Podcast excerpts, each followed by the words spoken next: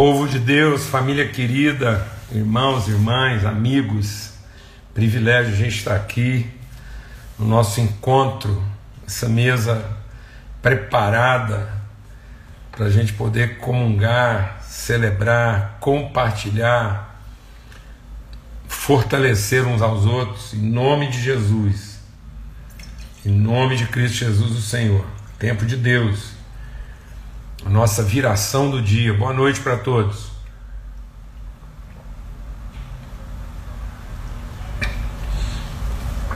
Começamos esse tempo aqui no momento em que o sol vai se pondo, a noite vai chegando, e é exatamente esse o propósito, né? a gente poder compartilhar num tempo em que às vezes é o cenário percebido não é muito favorável, né, não é muito claro, e nós temos que estar assim tomados mesmo assim de, de convicção, de fé, para poder enfrentar aquilo que muitas vezes não está muito bem claro para a nossa vida, tá bom? Então, bem a propósito disso, nós estamos compartilhando aqui sobre o Salmo 23, porque o Salmo 23 é exatamente essa, esse caminho que num determinado momento ele, ele sofre né? um, um, um intervalo de obscuridade, de coisas não muito claras. Né? E aí, como é que nós vamos enfrentar isso? Como é que a gente enfrenta? Como é que a gente sai de uma situação tranquila e confortável? E vai sendo conduzido por Deus a um tempo nem tão aparentemente tão tranquilo e nem aparentemente tão é, confortável e, e, e, e, seguro, mas como é que nós enfrentamos isso com a mesma paz, com a mesma segurança? Amém, amados? Em nome de Cristo Jesus. Vamos esperar só mais um pouquinho aí até que mais alguns irmãos estejam chegando aí e ocupando o seu lugar na mesa. Amém? Em nome de Jesus. Graças a Deus. É um tempo de misericórdia. As misericórdias do Senhor têm se renovado sobre as nossas vidas, né, para não nos deixarem esmorecer, para não sermos destruídos. Amém?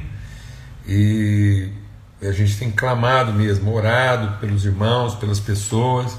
O nosso esforço aqui é de cumprir aquilo que Paulo diz lá em Romanos, no capítulo 1. Ele diz: Olha, o meu desejo mesmo é estar com vocês, meu empenho é estar com vocês. Para quê? Para que a gente possa repartir algum dom e para que nós possamos nos fortalecer pelo exercício de uma fé mútua. Então, nós estamos aqui num esforço de mutualidade de fé para que, colocando a nossa fé né, em, em, em exercício de mutualidade, a gente possa se fortalecer e assim também acrescentar algum dom, alguma virtude na vida uns dos outros. Amém? Graças a Deus.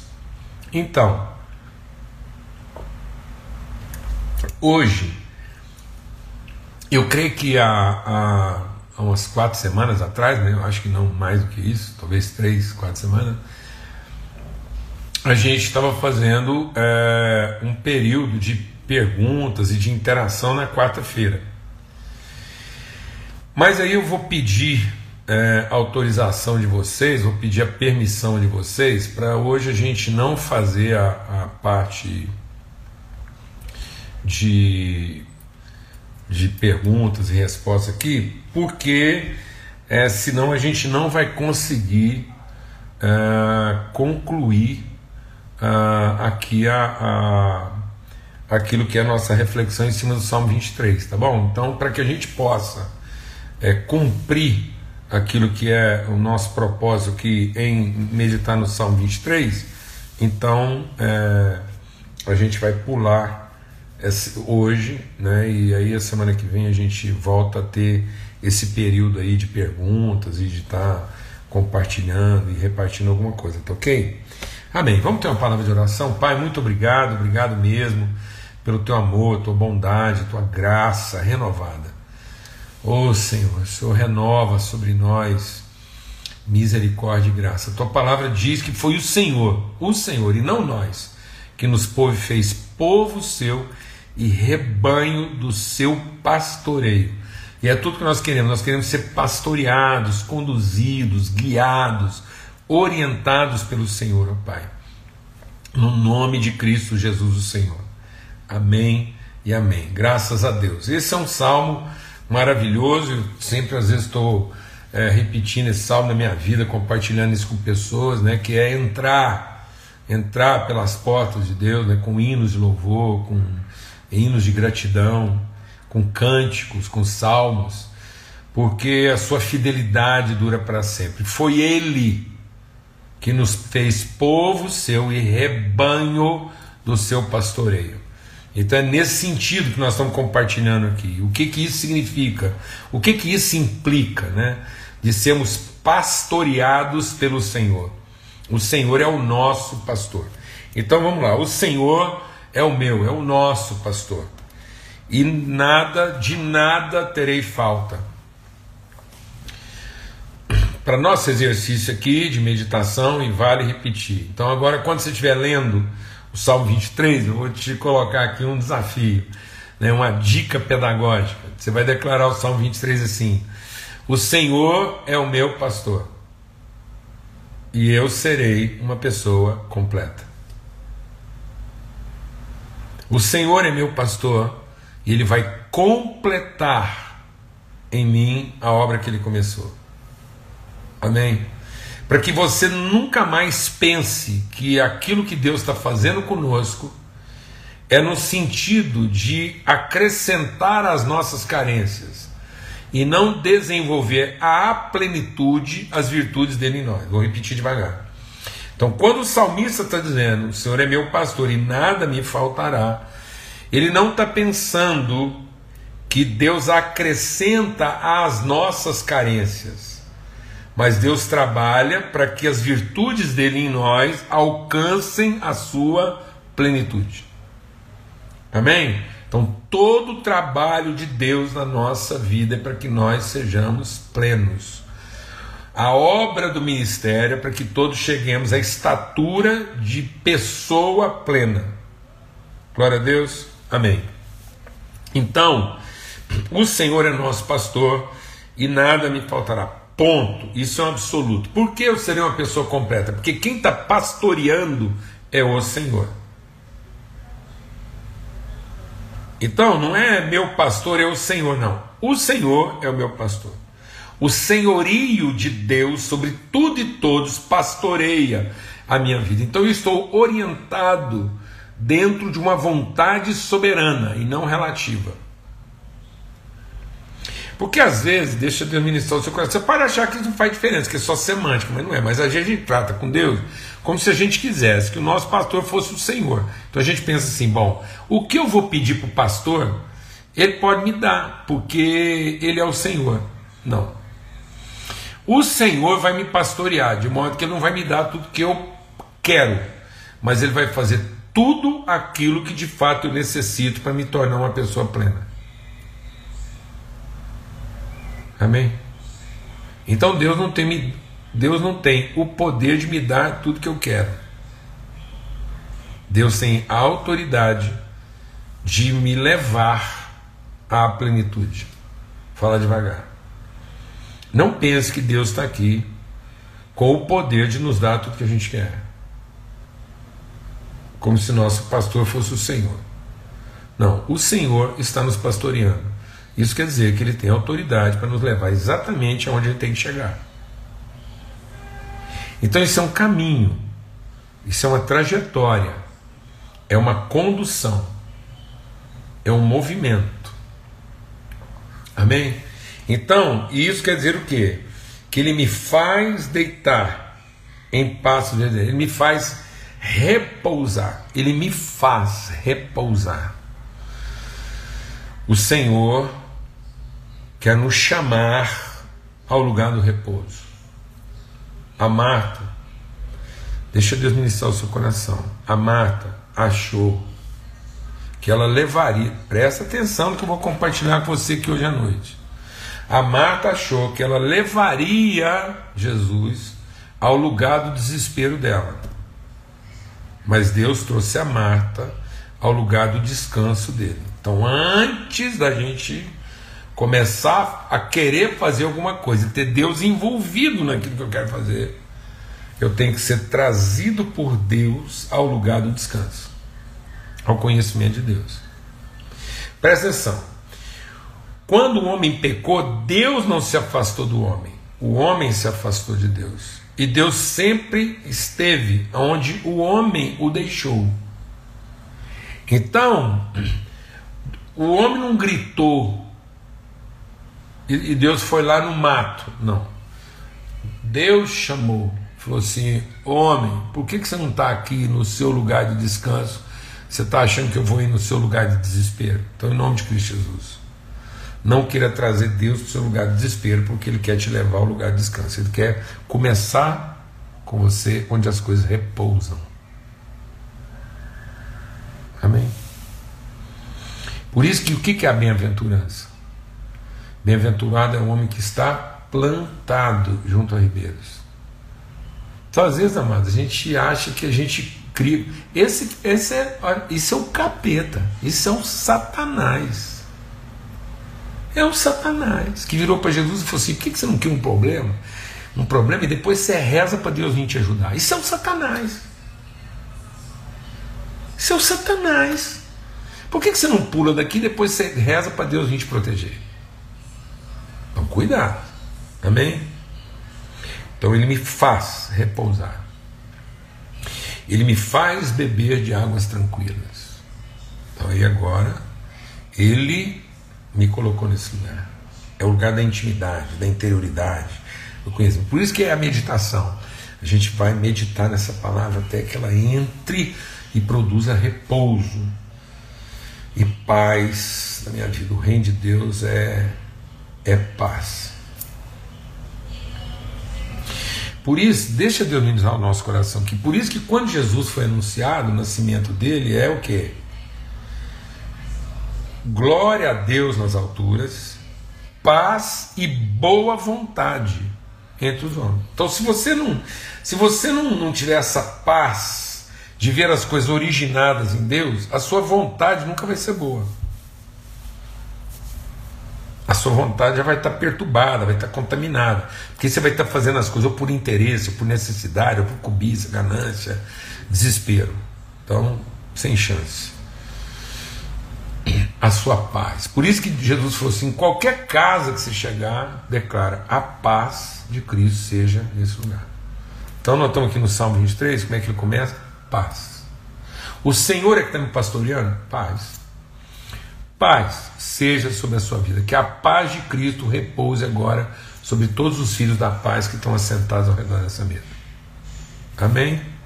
Então o reino de Deus começa em paz, conhecimento, assentados, não é na perturbação. Glória a Deus.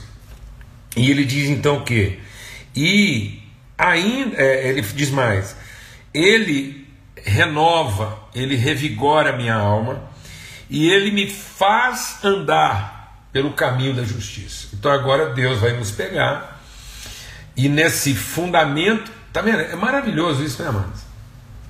É como que é a palavra de Deus é assim, ela a verdade se estabelece. Paulo diz o que o reino de Deus é paz, justiça e alegria do Espírito Santo. Então, uma vez que é essa paz, uma vez que é essa esse esse repouso, essa tranquilidade em Deus, então eu consigo operar a justiça. Porque se eu não tiver isso, nada do que eu fizer vai prestar, porque eu vou fazer qualquer coisa como juízo de mérito. Então eu vou fazer para merecer e não para manifestar. Então, essa, esse lugar de repouso e tranquilidade e paz não é um lugar de conforto. Amém? É paz. Eu comi, eu bebi, estou em paz, então agora ele vai me forçar a andar. Lembra o que ele falou com o, o, Elias? O Elias foi lá e fez a obra de Deus. Perturbado, pá, nervoso, matou o povo, 300, que a coisa, estresse, depressão. Ele falou assim: Elias, primeiro come, dorme. O que, que Deus fez com Elias? Ele comeu e bebeu para ter paz. Comeu e bebeu, sossegou, então agora eu vou mandar. Amém? Não queira andar sem antes ter paz, e não pense em ter paz para ter sossego. Então, a paz não é para ter sossego. Muita gente me pergunta assim, volta e meia, as pessoas me ligam e falam assim: e aí, Paulo, estou tranquilo? Eu falo, não, tudo em paz. Porque tranquilo, meu irmão, nesse mundo vai estar nunca. Por isso que Jesus falou assim: nesse mundo tereis tribulações, mas tem de bom ânimo eu venci o mundo, eu te deixo a minha paz. Então, essa esse repouso, essa tranquilidade de alma, essa paz, não é para ter é, conforto, não. É para você ter a segurança, para você cumprir o propósito, para você conseguir enfrentar esse caminho que vai ajustar, esse deslocamento, esse movimento. Então Deus vai te colocar em movimento. E às vezes a gente está querendo é isso, que Deus venha ao meu lugar de perturbação e me dê o que? Me dê conforto, para que eu não tenha saído desse lugar. Então quero deixar Deus nervoso o suficiente para Ele vir resolver meus problemas e eu finalmente possa ter conforto. Não, a vida com Deus não é confortável. Porque uma vez que Ele alimentou, tratou, Ele vai pôr a gente para andar. E na força, a gente compartilhou sobre isso, a gente vai chegar ao propósito. Então esse caminho me ajusta, é um caminho de justiça, é para que eu seja ajustado, é para que eu seja transformado, para que a minha fé me transforme numa pessoa justa, uma pessoa que tem compromisso, uma pessoa que tem responsabilidade com o seu propósito de vida. Então deixa Deus ministrar o seu coração. Você está perdendo seu tempo achando que você vai trabalhar para ter conforto. Não, a gente tem que ter paz para poder trabalhar.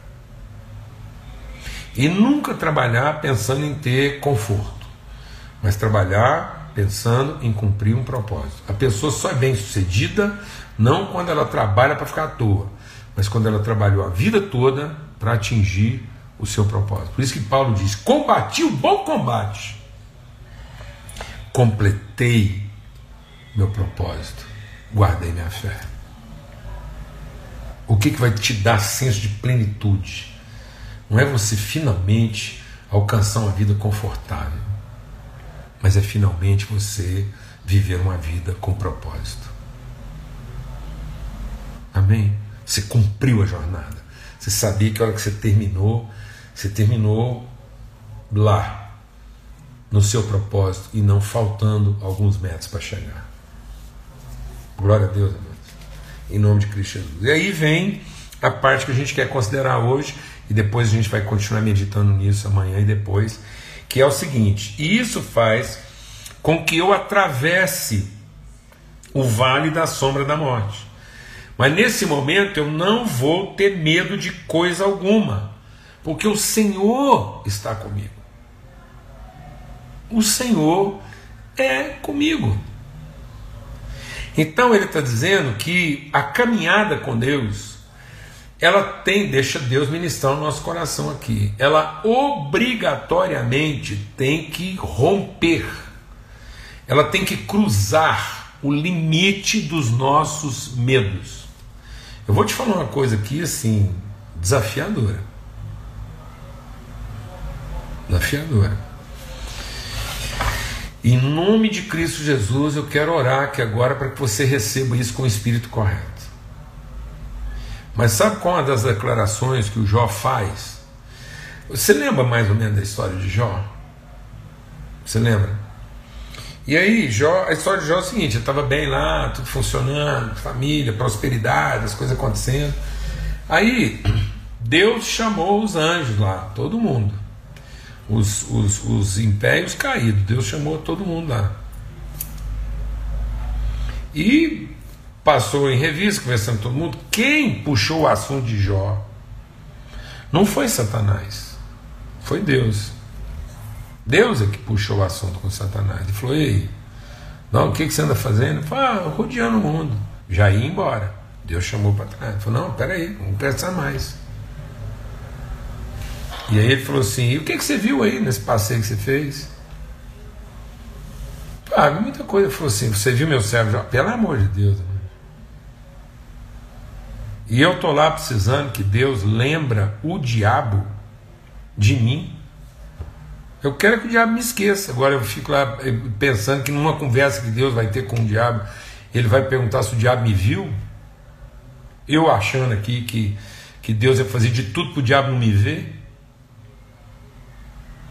Tá vendo como é que a gente tem que desconstruir essas coisas da, da divindade da nossa cabeça? E aí Deus falou: Você viu Jó? Então quem chamou atenção? Deus. Você viu Jó? Foi vi. E o que, que, você achou? Foi, ah, do jeito que o senhor trata ele, aquele cara sapato também. Então, quem liberou a ação de Satanás na vida de Jó foi Deus, com um propósito. Amém? Porque Jó queria conforto, Deus queria conforto na vida de Jó? Não. Deus queria paz, repouso e tranquilidade. E tranquilidade não quer dizer ausência de conflito, quer dizer plenitude e segurança. E aí, depois que tudo que Jó estava passando, Jó fala uma coisa que é muito séria. Jó diz assim: tudo o que eu tinha medo me aconteceu. Você está percebendo? Que Deus conhecia os medos de Jó. E em vez de, de presta atenção que eu vou compartilhar aqui com você. Em vez de Deus poupar Jó dos seus medos, Deus fez com que Jó atravessasse por meio de todos eles, ainda que ele tivesse que usar o diabo para isso. É sério que eu estou falando aqui com você.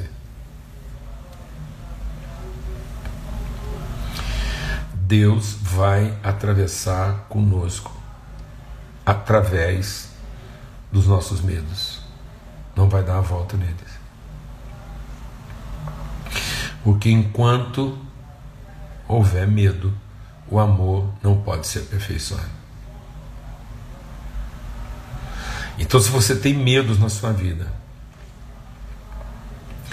e anda achando que Deus vai te poupar, na verdade, Ele vai segurar você pela mão e, junto com você, vai atravessar o vale dos seus medos. Para você entender que eles não são reais, eles são sombras. E sombras são projeções criadas a partir de uma luz que não tá, que não incide de forma direta. Então só existe sombra na minha vida porque a luz que vem sobre mim ela incide de forma indireta. Por isso que a palavra de Deus diz: a vida do justo é como luz da aurora que vai brilhando até se tornar dia perfeito. Sabe o que é dia perfeito? É a luz estar de tal maneira sobre a sua vida que não tem o que? Sombra. Não tem sombra. Não há projeções. E às vezes, amado, você não está lidando com a revelação plena de Deus a respeito de quem você é. Você está lidando com as projeções de si próprio que você percebe, porque essa luz ainda não incide de forma direta e plena sobre a sua vida. Por isso eu tenho que meditar nessa palavra até que minha mente seja tão transformada que a luz que se faz em mim seja tão plena que eu já não consigo mais fazer separação entre dia e noite, porque não há mais sombras, não há nenhuma projeção indireta, mas todas as revelações são absolutas. E aí, pronto. Vencemos o medo, atravessamos o vale. Então Deus não vai poupar. Por isso que a palavra de Deus diz que aqueles que venceram, venceram pelo sangue do Cordeiro, pela palavra do seu testemunho e porque enfrentaram o medo da própria morte, diante do medo, eles venceram. Eu quero te contar uma história que da minha vida, um testemunho que eu acho que desde aquela época Deus estava trabalhando isso na minha vida. É muito engraçada essa história. Mas eu sou filho mais velho. Então eu sou o filho primogênito lá de casa. E, e também fui o neto mais velho. Então, assim, eu vivi aquele estigma de ter que ser responsável, todo mundo, e ficar ali. É, ser exemplo dos seus irmãos, ser exemplo dos seus primos, aquela coisa toda. E meu pai e minha mãe eram, trabalhavam muito, meu pai sempre muito trabalhador, minha mãe também, e eu ajudava, ajudava a cuidar dos irmãos e, e tanta coisa assim. E aí, é, em casa era um quintalzão grande, e a vizinha tinha uma mangueira, a dona Iracema, ela tinha uma, uma, uma, uma, uma mangueira muito grande, e aí do, do outro lado da mangueira já era a outra rua. Então era um quintal da esquina lá e depois a minha casa. Então a luz da rua passava pelo meio da mangueira de noite e projetava sombras no quintal da minha casa. E minha mãe tinha uma mania, meu Deus do céu, até hoje assim. Tudo na minha casa, assim, de lençol, toalha, fronha, tudo. Guardanapo, branco. Então tudo lá tinha que ser branco, porque minha mãe tinha. É, é, é, é coisa de limpeza. E naquela época, você não tem noção, não. A roupa era lavada no quintal de casa, tinha que ferver, né? E, e aí fervia aquela roupa com alvejante, tinha uns tachos lá, às vezes eu até ajudava lá, a nossa ajudante de casa lá com esse negócio.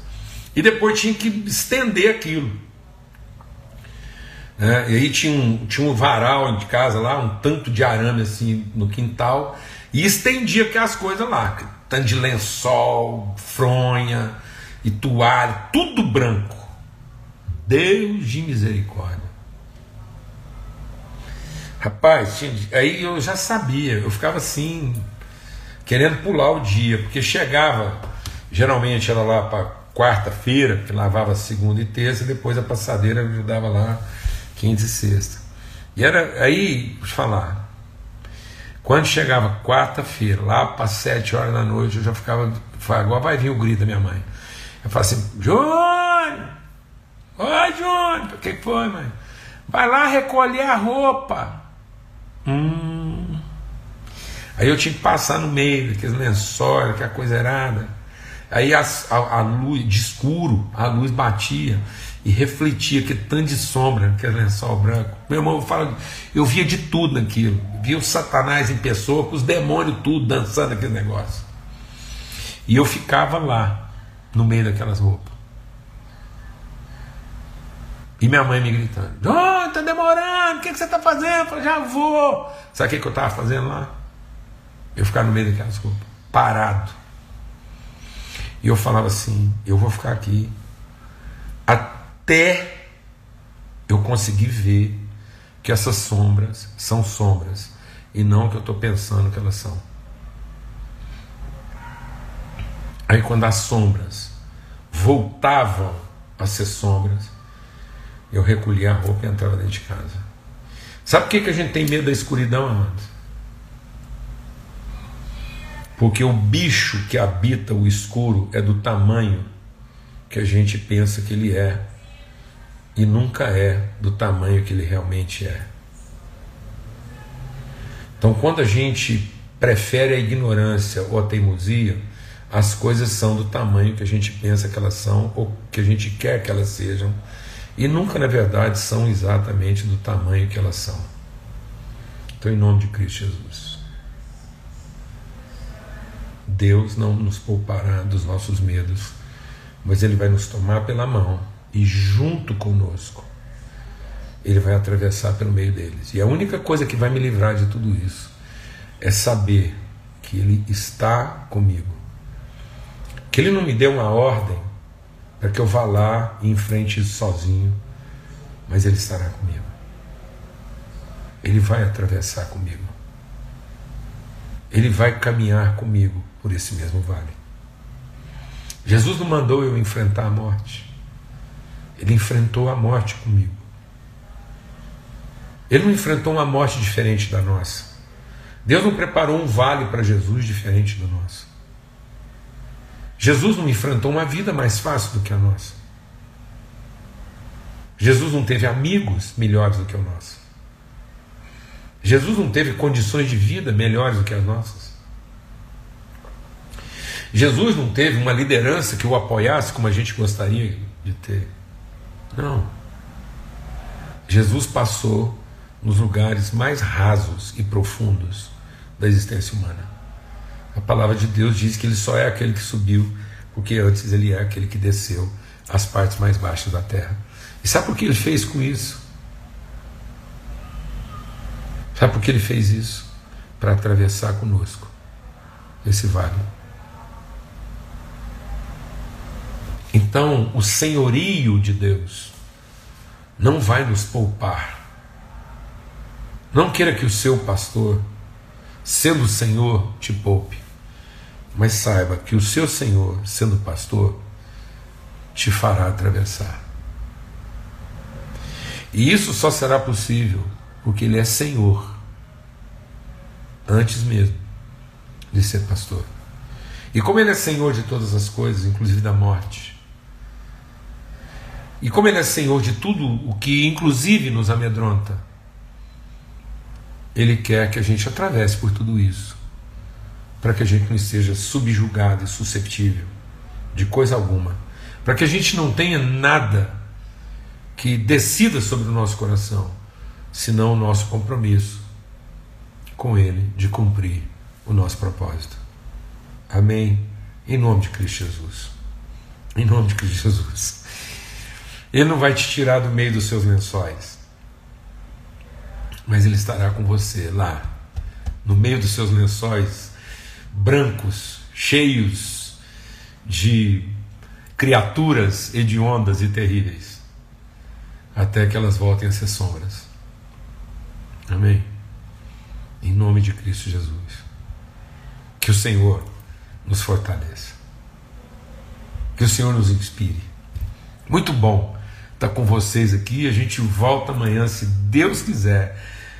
Se Deus quiser, às 18 horas, para esse momento, esse grande privilégio da gente estar junto aqui. Vamos ter uma palavra de oração e vamos encerrar esse nosso tempo juntos aqui agora. Pai, muito obrigado, muito obrigado, porque o Senhor está conosco, a tua vara e o teu cajado nos consolam.